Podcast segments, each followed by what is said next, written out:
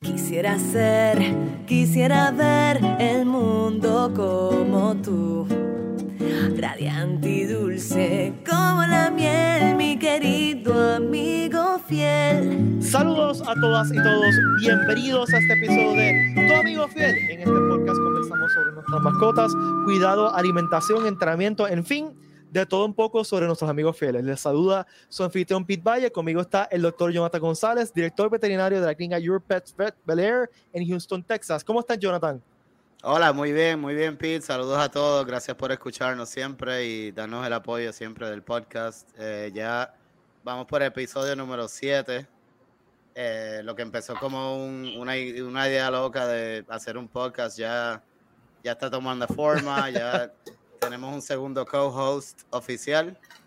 Sí, eh, eh, sí, eso que tú dices es importante, de que ha ido tomando forma y ya tú te adelantaste, me adelantaste lo que iba a decir, pero yo quiero también darle la bienvenida oficialmente como parte permanente de este show. Le damos la bienvenida a Carla Miro, técnica veterinaria de emergencias. ¿Cómo estás, Carla? Todo bien, gracias a ti, gracias al doctor. Encantada de estar aquí con ustedes, súper contenta por la invitación. Esto, esto algo bien chévere, como, como dijo el doc, llevamos algo que empezó bien sencillito como relajito, llevamos por el número 7 y, es bueno educar a, educar a estos guardianes para que le den el mejor cuidado preventivo a sus mascotas, que yo sé que eso es lo que ellos quieren. Y esto que empezó una conversación random de Jonathan y, y mía, pues ahora yo creo que que se ha vuelto algo súper chévere y súper bonito. Y hoy especialmente eh, eh, es un episodio que yo creo que va a ser bien chévere porque está con nosotros un invitado súper especial, Paul Camilo, Certified Veterinary Practice Manager y presidente de Your Pet Vets. Paul, gracias, gracias por estar aquí y bienvenido. No, gracias por la invitación. Uh, hello a todos y vamos a hablar un poco de veterinary dentistry.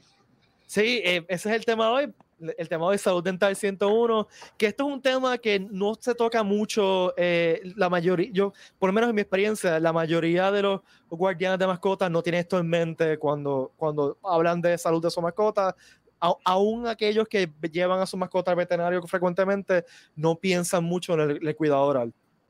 Sí, yo tengo una experiencia igual, ¿no? Yo llevo 12 años en, en la carrera y eh, yo antes, eh, pues siempre había que mirar los dientes y, asegurar que eh, no haya eh, enfermedad periodontal y que no hayan dientes que se vean, tú sabes, obviamente podridos, enfermos, que haya que remover. básicamente la, la, salud dental en las mascotas era bien, bien básica, ¿no? Y uno pues le recomendaba un limpiado dental y a veces hay doctores que usan lo de las infecciones del hígado, del corazón, como una táctica de, para que lo, que lo hagan la, operación dental, pero hay mucho, mucho más que eso. Es un mundo completo. Eh, y trabajando con Paul, cada día aprendo más y más y me doy cuenta que eh, la boca es un lugar bien importante del animal que está compuesto de muchos órganos diferentes. Cada diente tiene una anatomía especial, cada diente tiene una función, cada diente en la boca tiene sus eh, problemas médicos, igual que el corazón o el cerebro o el hígado. Eh, tienen problemas, eh, sabes, que, que son específicos para esos órganos y los dientes son iguales, ¿no? No, es bien importante. Eh, no solamente eso, tenemos, tenemos muchas de, de las mascotas favoritas o de, de, estas mascotas que son más populares en, entre la gente para adopción o para, o para tener, que, pues son de las más que sufren de eso. Y, y como tú mencionaste, doctor, conllevan a otro tipo de, situaciones, no solamente el mal olor, la halitosis en la boca o que quizás pues, estéticamente no se vea bien, es una serie de gama de problemas mucho más profundos que, son mucho más peligrosos que pueden, que pueden traer para la mascota, tanto perritos como gatitos, si no se tiene un buen cuidado dental. Sí, sí, así mismo es. Eh, y, en, y, en, parte, una, un dato curioso que estaba leyendo es que la placa dental, que es como esa, esa babita, esa como que se le ven los dientes a los perros, ¿no? Que es como si le abren la boca a su perrito y miran, es como algo como brilloso, ¿no? Encima del diente. el 90% de eso es bacteria. Sí. Eh, o sea que tú tienes un, un source o un eh, origen de las bacterias ahí mismo, esperando a cualquier entrada, cualquier camino que esa bacteria pueda encontrar a la encía, a la raíz del diente. Eh, de ahí al hueso de la mandíbula o al hueso de la maxila, de ahí al, corazón. Eh, esqueleto, exacto, y, de ahí a la sangre, al corazón y al hígado. O sea que, cada año entendemos más la salud dental de los animales, no solo como algo que los veterinarios siempre han visto como un, eh, una forma de hacer más dinero, pero en realidad... no digas eso, Jonathan. Eh, no, bueno, es la realidad, ¿no? Eh, a veces hay veterinarios que no, no, no entienden la importancia de la salud dental y lo usan como una técnica para más eh, revenue y hacer más dinero sin entender y, explicar en la realidad la razón por la cual ese perro necesita eh, ese dental. Y, con Paul, eso es lo más que yo he aprendido. Yo lo que he aprendido es entender las razones médicas detrás de ese, esa recomendación de la salud dental. Paul, tú nos estabas comentando ahorita que tú llevas con más de 17 años, trabajaste más de 17 años específicamente con, con salud oral, salud dental de, de mascotas, ¿no? Eh, ¿Por qué es importante que todos nosotros, guardianes de mascotas, tengamos siempre presente eh, ese cuidado dental de los perros? Porque si tienen una, eh, si la boca eh, tiene salud buena, entonces los perritos van a vivir eh, más, van a vivir, um, ¿cómo se dice? Dilo en inglés, no te preocupes. con mejor calidad, con mejor calidad. La, la boca, the health of the mouth y la boca, la cosa, yo creo que lo más importante que la, la, gente necesita entender, o, 85% de perritos uh, más mayor que la edad de 3 tienen periodontal disease. Mm. Eso, indica, uh, eso es una infección en la boca a donde la, eh, el hueso se está eh, reducing down y y, y esa infección se queda ahí pasando, pasando. Y si algo no, y si ellos no hacen algo, no le limpian los dientes, a sacarle radio X y a sacarle los dientes que, que están infectados, entonces los, los perritos y, gatitos van a sufrir. Y una cosa que dale, Jonathan, disculpa. Sí, sí, porque es verdad, no, no, es solo la, bueno, la infección causa dolor, ¿no? Y obviamente la, yo creo que la mayoría de las personas han tenido dolor en la boca en algún momento y, algún tipo de, dolor en los dientes, ¿no? Eso es uno de los dolores más, graves. Y esos perritos aguantan ese dolor y... y, y ellos no pueden hablar. Claro.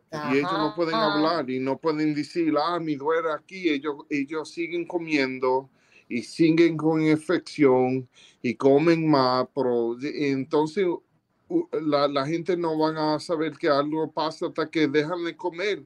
Entonces lo trae a la oficina eh, diciendo que mi perrito o mi gatito ya no quiere comer. Nosotros abrimos la boca y una infección que, imagínate, es como si si tú estabas, y si, si tú coges un bistec y lo pones en tu bolsillo y lo dejas ahí pasar, imagínate. Ah, y eso es lo que estos perritos tienen. Ellos tienen pockets en la boca y cuando comen, el, la comida entra en, en esos pockets y, y, pasan un año, entonces dos años. Y, y, y la gente cree, oh, mi perrito tiene eh, eh, eh, la, la, ¿cómo se dice? breath smells like doggy breath. Pero los perritos no deben tener doggy breath, es una infección, no, es, no es algo que, que ellos... La, la, boca de un perro debe hueler como roses. Y si no huelen como roses, entonces, entonces hay, un, hay una infección. Ok. Ese ¿Desde es buen, buen punto porque la gente pues dice, ah, es un perro, se supone que le apeste la boca, pero eso es buen punto, no, no se supone que le apeste como a nosotros, ¿verdad? ¿Desde, desde Pero vamos a cuánto? hablar claro, desde- vamos a hacer la comparativa con nosotros mismos. Nosotros nos tenemos que lavar la boca de dos a tres veces, cuatro, cada vez que comamos. No es solamente por el simple mero hecho de, de- de que no se nos vea la comida y sonreír bonito y el mal olor, es el hecho de la salud, de, ¿verdad? Del, del diente, de los huesos, a donde esas infecciones pueden llegar, que por lo menos nosotros pueden llegar hasta el cerebro, ¿sabes? Somos, somos animales, tenemos dientes, o sea, si nosotros nos tenemos que lavar la boca que después de cada comida por estas razones, pues con los perritos y los gatitos es exactamente igual. Y yo que eso es un buen segue para mi próxima pregunta. Eh, ¿Desde cuándo uno tiene que empezar cuidando los dientes de, de tu perro gato y qué uno tiene que hacer diariamente para mantener esa salud oral? Dental health, la salud de la boca, comienza cuando ellos tienen como cuatro meses. Y los dientes, eh, los puppy teeth y, y, y- y- y kitten teeth se callen y aquí vienen los ductos. De, de lo que los ductos ta- están ahí, nosotros debemos limpiarlos todos los días. Y cuando son, cuando son pequeños, comienza con el dedo y además tócale los dientes, tócale los dientes todos los días. Entonces Ok. pon, ponle un poco de, de, de- de queso o tuna fish o cualquier cosa y además toca los dientes para que ellos pre- eh, eh, te dejen tocar los dientes y, sin eh, pelear. Ajá. Entonces, de ahí, entonces puedes comenzar con un, un dental wipe. Eh, lo venden en, la, en el supermercado o, o comienza con un, un napkin y nada más de- ponle a- lo, eh, eh, ponte a, a, a wipe the teeth every day. Every day. Ok. Todos los días deben limpiar los dientes. ¿Y Entonces, cuál es, cuál es la importancia de limpiarlo todos los días? Porque la gente eh, primero empieza haciéndolo, lo hacen como por un par de días y después, ah, yo no quiero hacer esto más, no, no, no hay punto, ¿por qué lo hago? O sea, porque es importante que la gente entienda por qué es que eh, todos los días eh, hay que limpiar los dientes, todos los días. ¿Qué pasa de un día a otro que yo los limpié ayer y por qué los tengo que limpiar hoy? Porque ahora tiene comida en esos pockets otra vez. y si no lo limpia, entonces se va a quedar ahí y, y sigue la infección. Muy bien. La más coge- se- después que nosotros en la, en, en la clínica limpiamos los dientes, plaque y tartar comienza a, a to adhere a los dientes ah, en 72 horas. Ah, Ya tiene ahí plaque otra vez y tartar. Y si no lo limpia todos los días, entonces ahí comienza la infección otra vez. Eso es buen punto. Carla, ¿te ha pasado eso? Que, que le hacen un dental a un perro y a los dos meses llama el dueño, mira, que le hizo un dental hace dos meses y mira, y está igual. Full, a cada rato, porque hay que acordarnos que la, la bacteria es la que me secreta esa, esa, ese film, esa película. So que esto lo vamos, a, lo vamos a estar teniendo todos los días. Cada vez que coma, la misma bacteria me va a secretar eso. Eso es bien importante una, después, de una vez, una vez se le hace esa limpieza dental, todos los días darle ese mantenimiento, porque si no, vamos a volver entonces a punto uno. Es bien importante también acordarnos de que se crea capa sobre capa sobre capa. So, eso le molesta a la mascota. Imagínate tú tener, tú tener dos dientes adicionales encima de, de- de tu molar, va, va a molestarle, no va a poder masticar bien, no va a poder morder bien, va a estar con dolor. Entonces ahí empezamos con los problemas con que no quiero comer, me siento mal, estoy desganado. Obviamente el perrito o el gatito no nos puede decir qué es lo que está sucediendo, entonces el dueño piensa otras cosas, si no lo lleva al veterinario y se pone a chequear en Google, pues piensa que es algo gastrointestinal y entonces pues Ujú. ahí estamos hablando de otra gama de situaciones que estamos causándole a la mascota. Pero sí, me ha pasado. Inclusive tuve, tuve una chihuahua bien, bien pequeñita y estoy ofreciendo un producto que, que ayuda a mantener, una vez se hace la limpieza dental, ¿verdad? Ayuda a mantener, extender la vida de esa limpieza dental. Y la chihuahua masticando, se le cae un canto de algo. Mm, Y el Wow. dueño hace, hay un diente. Y cuando yo miro bien, no era el diente, parecía una muela, parecía un molar. Era un Ajá. canto de ese sarro que se le cayó. Ah, ajá. O Wow. sea, que estaba yo grande y sólido. Grande y sólido, o sea, del tamaño, porque eso me recubre la muela entera. Eso estaba de ese mismo tamaño y sólido, y cayó cla, y cayó otro, y cayeron cuatro. Y dice, Ah, eh, Wow. y yo los miré y ella me y era un día que no era para hacer dental y yo misma le dije a la- y yo era la primera que no, si el, el día no es de dentales, no vamos a romper esas reglas. Yo fui de donde la dije, por favor, déjame hacerle el dental a esta perrita, por favor. Sí, es un dental, es un dental de emergencia, es un Es un emergency, dental de emergencia. ajá, stat, Vamos a stat dental.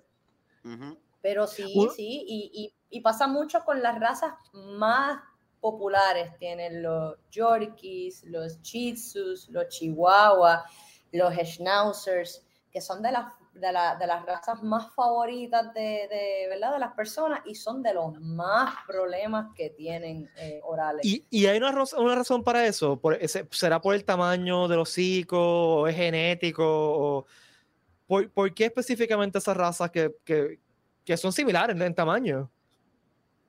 por lo menos los m- muchos de los te- tienen muchas, muchos problemas dentales en el sentido de tienen andana, Ajá. eh, esa- esos overbites y obviamente entre más andanas tú tengas, entre más acumulación de esos, de esos dientes tengas, pues más, más de esos pockets y más áreas tienes para que se acumule comida y entonces pues de que esas bacterias pues puedan florecer en esa área. Doctor, ¿algún otro, algo un poquito más médico en, en referencia de no. por qué estas razas pequeñas son más propensas?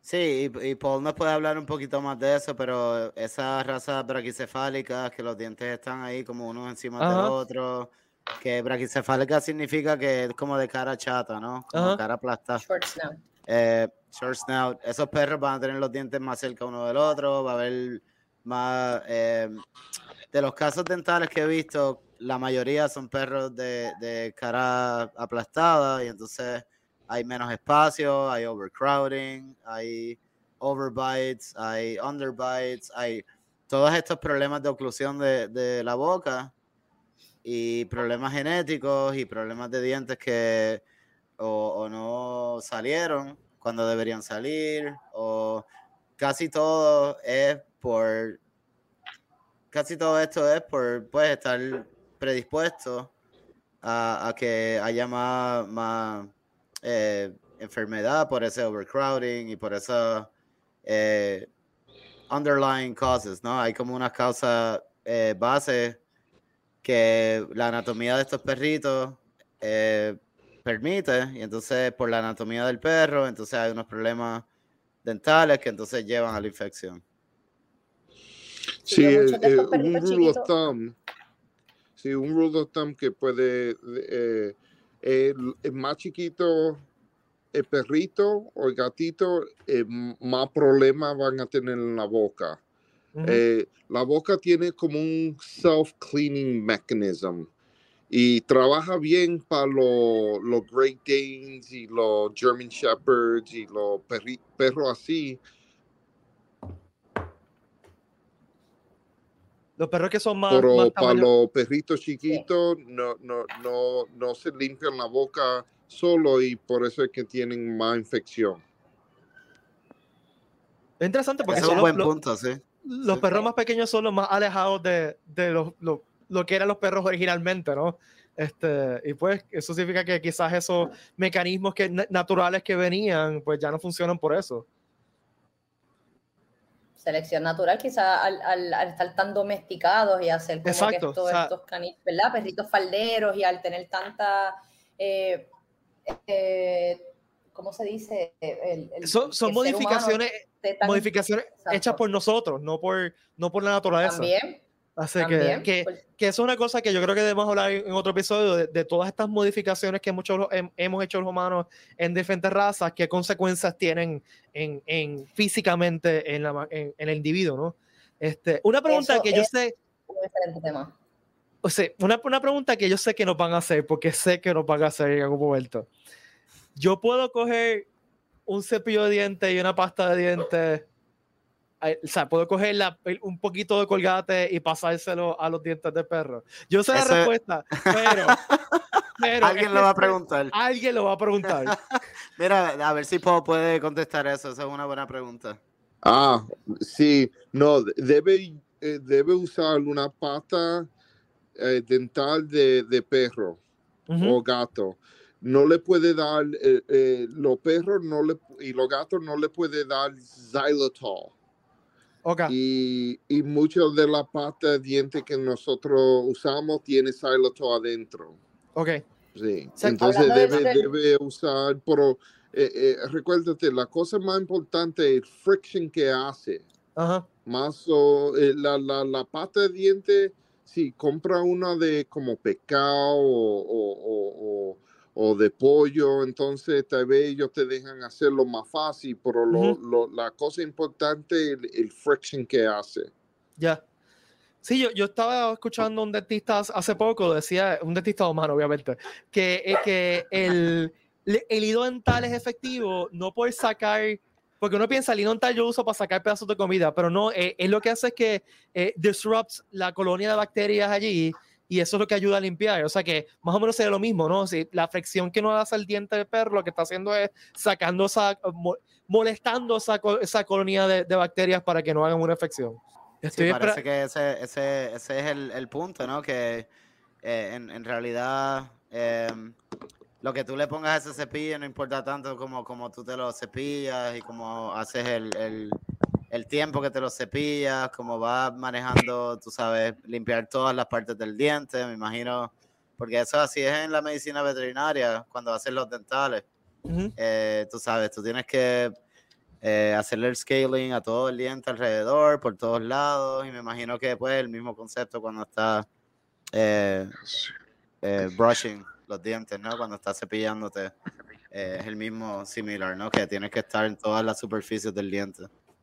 Y estos treats un- duros que. Dale, dale, Carlos, disculpa.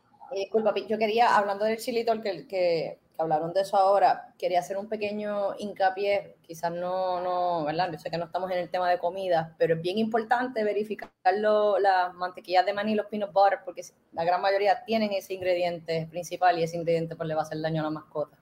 So, no solamente porque sea peanut butter significa que va a ser bien, hay que chequear que no tenga, hay que chequear bien importante esos ingredientes activos. Y hay, otra cosa más que es bien común que está en todas las casas que tiene xylitol. No sé si te acuerdas. Las go las gomas de chicle, mascar. chicle, chicle. Sí, por eso es que uno no se puede traer chi- chicle. Oh, Chicle, yes. peanut butter, pasta de dientes. Eh, esas son tres cosas súper comunes y la, el problema es que le puede dar una hipoglicemia, o sea que le baja el nivel de azúcar. de azúcar. Eh, y cuando o sea tienes que- un perrito bien pequeño, eso es algo, cuestión de horas, se te puede ir. O sea que eso es buen punto, buen- muy, muy buen punto. Y fíjate, sí, es un buen punto porque el, mucha gente recomienda la mantequilla de maní para darle pastillas o para, para entretenerlos mientras le corta las uñas, por ejemplo, yo lo he visto también. Así que, Ujú. que, hay que es una cosa que yo no, sinceramente no sabía que, que es bien importante que la gente sepa. Sí, es, es Sí. bien importante y eso es una de las cosas que, que hay veces que cuando se hacen las recetas para las farmacias de, de compuestos y eso, no, un farmacéutico no, es una farmacia de humanos no le ve nada malo y pues nos toca a nosotros que somos los, ¿verdad? los profesionales de eso y ahora que le estamos impartiendo a ustedes este conocimiento, estar pendiente que, que ese no sea el caso, que es bien, bien, bien común que pase y especialmente, además de ¿verdad? lo que hemos mencionado antes, que pasen esas mezclas de medicina también. Una pregunta, eh, estos treats que vienen específicamente para cuidado dental, que son unos treats eh, duros, ¿no? Eh, quizás tienen una forma como de estrella, eh, que, se- que la cajita dice dáselo una vez al día, ¿son efectivos? ¿Es una cosa que debemos estar dando a nuestros perros? ¿Qué piensan de eso en general? Paul, ¿qué tú, piensas tú de eso? Sí, hay-. Sí, hay, hay, uh, hay mucha um, treats que le puede dar los perros todos los días si tienen un... eh, hay una cosa que se, se llama VOHC, VOHC, es el, eh, el Veterinary Oral Health Council. Ok, Y es una compañía que coge los productos y ellos lo eh, le they test it for efficacy. ujú, Y si ellos pueden, ah, eh, si ellos pasan, entonces le dan el seal. Y si- entonces, eh, los productos que yo sé, eh, como Greenies tiene el VOHC, um, hay un, o, eh, muchos de los diets que, que tienen, como Science Diet TD, tiene VOHC. Um, la gente no le deben dar nada que más, más duro que los dientes.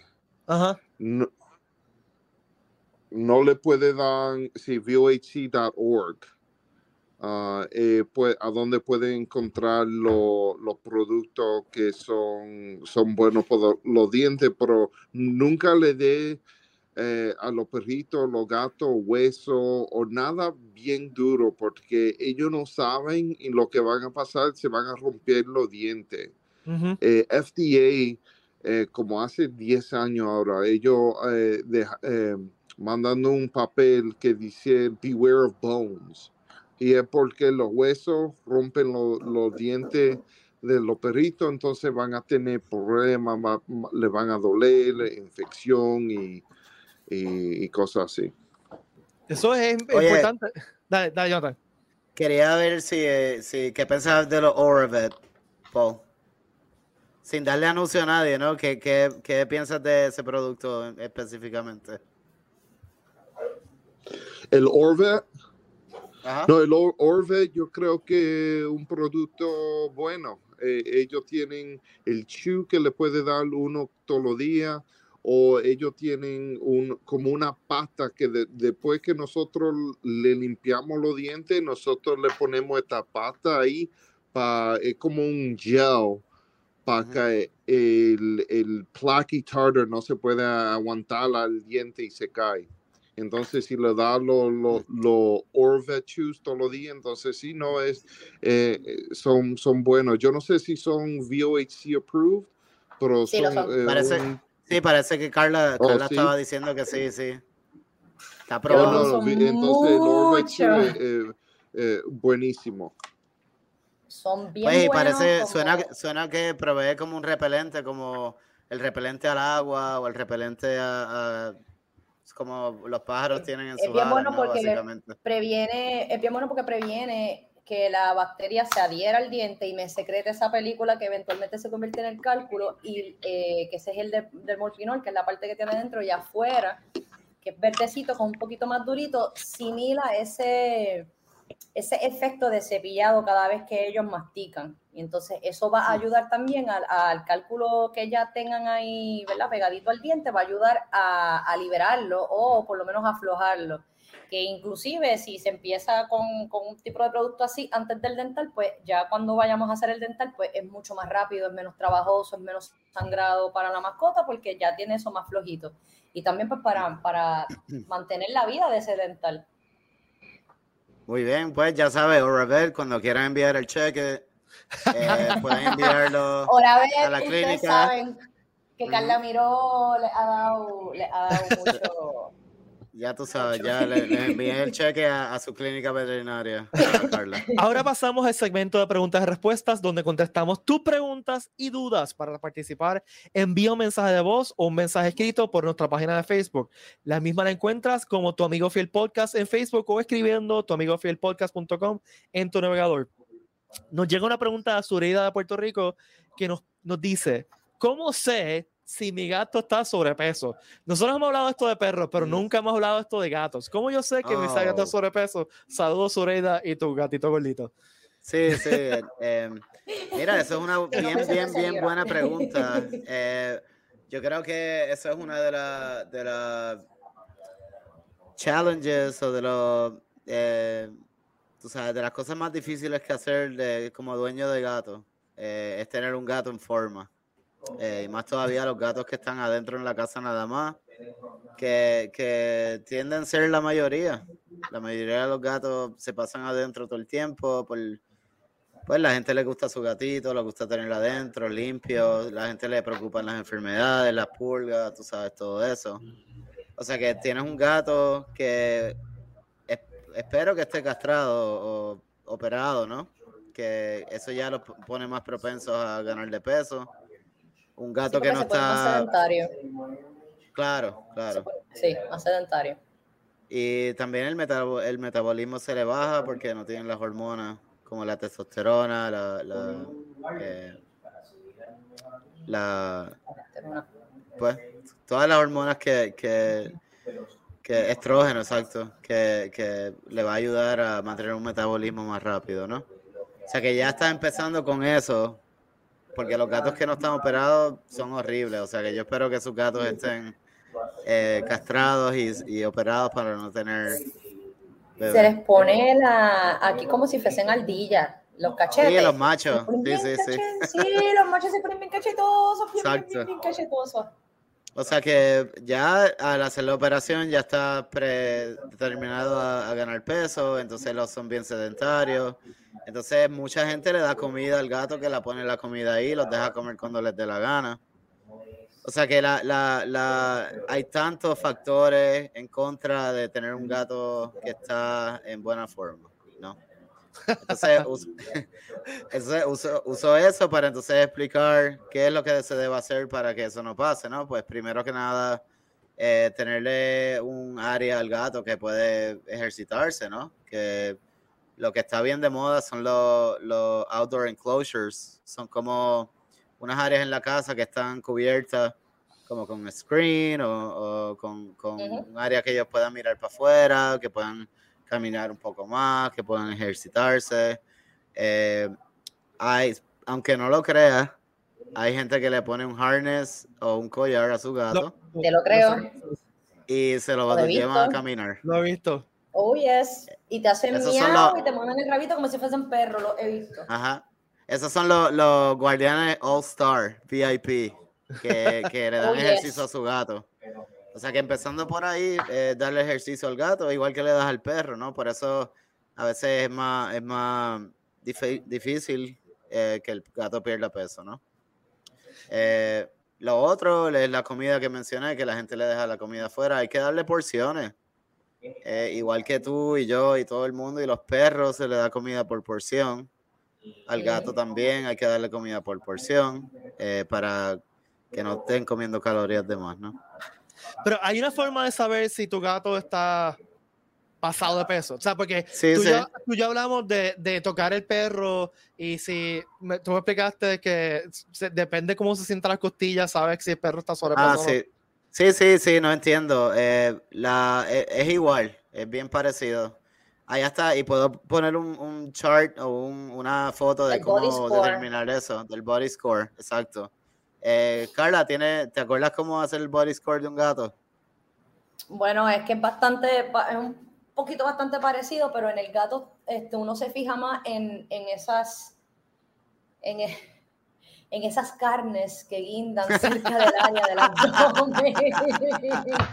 y que literalmente Sí. en, en el gato ahí es que es, en esa, en, ahí No. donde se le quedan en los Claro, claro. Que lo- los los boricuas, los boricuas le decimos, sí, le decimos los Los chichos, los boricuas, Los chichitos. los chichitos. Los chichitos.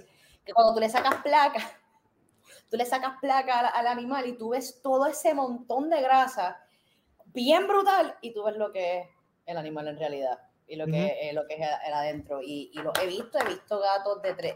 Ningún gato debe pesar más de 10 libras. Punto. Eso es lo que iba a decir, 13, exactamente. de 16. Me Ujú. llegó uno de 21 libras Ujú. que, que, que no, no podía ni siquiera manipularlo bien porque no tenía de dónde agarrar. Y verdad, ellos, nosotros lo agarramos. Que no tenía piel casi. Ujú. No tenía piel casi ahí para agarrar y los gatitos toda la piel es así bien, bien elástica. Entonces también aquí en, en lo que viene siendo todo el área no se podía palpar bien la vejiga porque todo lo que había ahí era grasa y más grasa y más grasa. Este, y ma- mayormente con, con nosotros pues, lo, ve- lo vemos ahí también, lo de las costillitas, pero antes de que tú notes las costillas en el gato, tú vas a, tú vas a notar toda esa, todos esos chichitos. Y O sea, que, que hay que estar pendiente que no tenga carne colgando. que no tenga esa carnosidad sabrosa el- colgando. Y el punto ese del, del peso, mano, eso es exactamente lo que iba a decir, porque un perro, hay tantas razas diferentes, hay variedad de pesos, uno en verdad tiene que usar el body score de seguro, De pero seguro. ese gato, ¿sabes? En average, 9, 10 libras.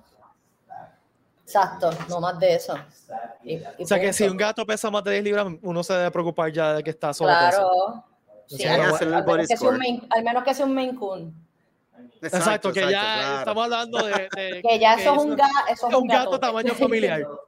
Exacto, el Family Pack. Ese es el Family O sea, Pack, es- pues entonces ese eso, es el- pero el los gato gatos que de aquí que vemos, aquí, aquí en Puerto Rico no, no se ven porque se ven y los he visto, pero vamos a hablar claro. Los gatos, los gatos, las razas de gatos son domestic short hair, domestic long hair, domestic medium hair, no son Maine Coon. No, no hay necesidad de por qué estén tan, tan sobrepeso. Y aquí en puertorriqueño, oye, y no hay, no hay nada de malo porque yo los entiendo, ellos quieren, asocian con que esté gordito, con que están saludables, o que estén Sí. gorditos con que son bien cuidados. Y, Es un gordito feliz. Así son los niños, pues, así hacen con los niños también. ¿no? Así hacer Sí. con los niños y así, y así no es. Te digo que en casa yo tuve que enseñarle un bill, decirles que ellos iban a pagar el bill la próxima vez y entonces ahora solo le dan galletas por soda y no me dejan cogerlas a mí, pero por lo menos no le dan más nada a las perrecas de los viejos. Pero, pero es es lo que hay y es, ah, pero es que, pero es que yo, mira, está gordita, parece del ACL, padece de las caderas, pero, pero no, pero es que se ve linda. No se ve linda gordita, no se ve saludable. Es algo que también la percepción de uno tiene que, tiene Sí. que ir mejorando y evolucionando. Claro. Bueno, amigas y amigos, este es todo el tiempo que tenemos para ustedes hoy. Recuerden que pueden ser parte de este show viendo sus preguntas, sugerencias y comentarios a tuamigofielpodcast.com, tuamigofielpodcast.com o búscanos en Facebook como Tu Amigo Fiel Podcast. Gracias, Carla, y bienvenida a tu primer episodio como panelista regular. Gracias, como co-host. gracias a todos, gracias Pete. Sí, sí, Por agradecida estamos- de estar aquí con ustedes. Estamos bien contentos y orgullosos que estás aquí con nosotros y, y yo sé que esto va a seguir poniéndose mejor cada vez y ya tenemos varios invitados ahí en el calendario, tenemos mucha gente enviando preguntas, así que ya, ya se está poniendo bien bueno esto. Gracias, Jonathan, también Excelente, aquí por el excelente. tiempo y por estar aquí y dar tu, lo- de ustedes todos los conocimientos a, a toda esta gente que nos escucha. Así que gracias. Eh, Gracias, gracias a ustedes. Nos Gracias despedimos hasta la próxima y recuerda que si le das amor a una mascota será por siempre tu amigo fiel. Nos vemos. Bye. Bye.